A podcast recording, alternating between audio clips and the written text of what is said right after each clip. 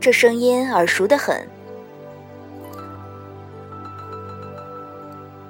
月余不见的夜华君正背对着冷月清辉，面上凉凉的，将我和元贞小弟望着，目光灼灼。他身后同站了位神仙，着一身宝蓝的衫子，唇畔含笑，面貌柔和。在凡界半月半余，除了驻扎在院儿里的凤九，成日在周遭转来转去的，全是些生面孔。此番见着个熟人，且是个能将我周身封了的法力解开的熟人，我有点激动。我近来闲时瞧的戏本子，演到知己好友久别重逢时，少不了要亲厚的你执我的手，我执你的手，你道一声贤兄，我道一声惠弟，再相携去喝点小酒，情深意厚的，让我很是感动。夜华与我虽算不上久别，也实打实小别了一番。他此番却冷冷地站在半空中，连个正经招呼也不与我打，我觉得不是很受用。元贞握着我的手，有些微微的发抖。我安抚地看了他一眼，肃然与半空中两位锐气腾腾的神仙道：“二位快快从天上下来吧！月黑风高的，二位纵然仙姿飘逸，遇到个把不能欣赏的凡人，将他们惊吓着就不太好了。”我的这番话说得十分体面，后面的宝蓝山子神仙合掌依了依，先腾下云头来。夜华眼风里扫了元贞一眼，也落下云头来。元贞显然就是那个把个不能欣赏的凡人。我估摸他今日受惊吓的紧了，正预备唤候在远处的提灯笼的侍女将他搀回去歇着。放眼望过去，那侍女已趴在了地上，灯笼歪在一边。呃，看来对于夜华二位的仙姿，他也不太能欣赏。元贞的手抖得更加厉害，我在心中叹息了一声。我白浅是平生的第一个徒弟，竟是个见了神仙就腿软的，委实不像样了些。我觉得应该温厚地挠挠他的头发，给他点慰藉。手还没抬起来，却被他满面的红光吓了一大跳。此刻的元贞，一张脸正如一颗红心的咸鸭蛋，一双炯炯有神的眼珠子亮晶晶地盯着我。师师傅，我竟竟见到了神仙！我我还是第一次见到活的神仙，活的神仙哎！我默默无言地将手缩了回去。他喜滋滋的两步跑到夜华跟前，恭恭顺顺作了个揖，舔然道：“上古轩辕氏修得镇兵，制武器。”一五种，抚万民，度四方，引来凤凰绕梁。此番两位神仙深夜来访，可是因为我夫君得正照住，上达了天听。我暗叹两声，小子，不是你皇帝老子的德政上达了天听，乃是你同你皇帝老子的情债上达了天听。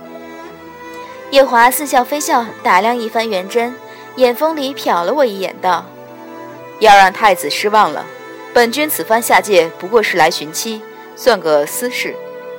我顺着他的眼风抖了抖，元贞看了他一眼，又顺着他的眼风看了我一眼，抓了抓头，一脸茫然。我与元贞笑道：“是来寻我的，是来寻我的。”元贞雷打了的鸭子般，十分正经地将我望着。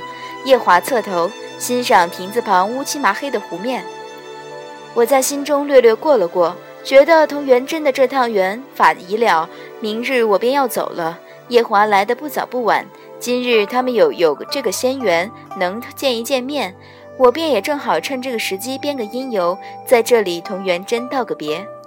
我这厢因由却还没编得通透，立在一边不言不语的蓝山神仙已经一道金光直劈元贞面门，元贞力扑。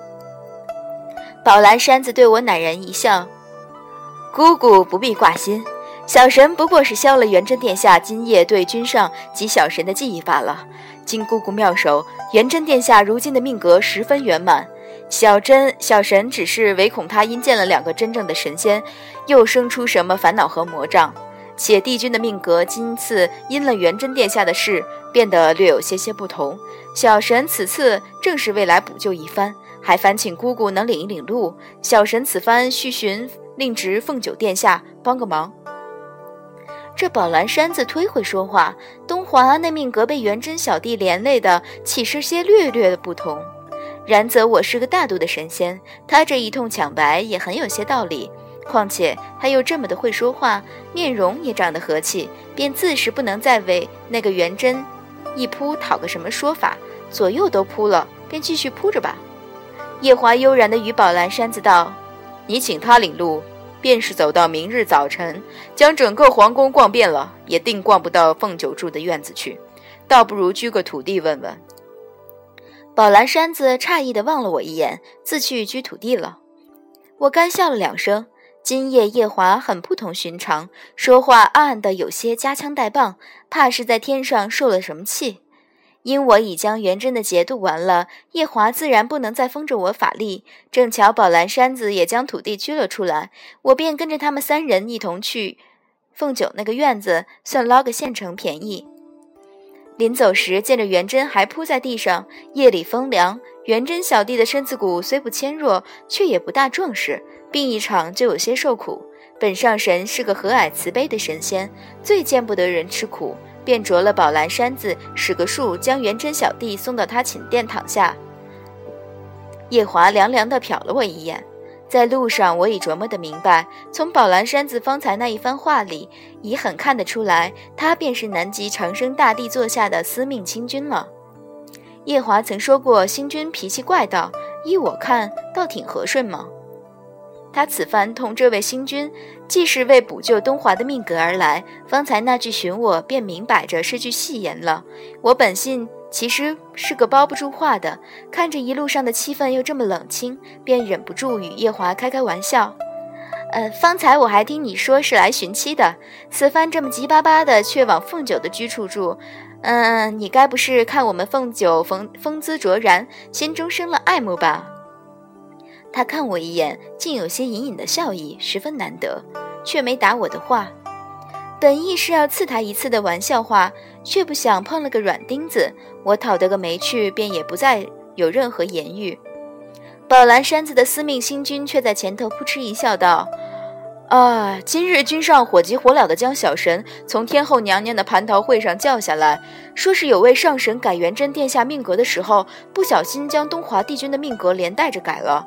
届时东华帝君立不了劫，重返正身时，怕与这位上神生些什么奸隙。天后娘娘的蟠桃，小神一个也没尝着，便被君上踹下界来补救。却不想这位上神乃是姑姑的侄女儿凤九殿下。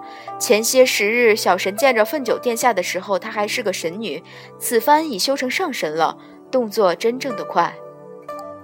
夜华咳嗽了声，我打了个干哈哈，与司命道：“是快，是快。”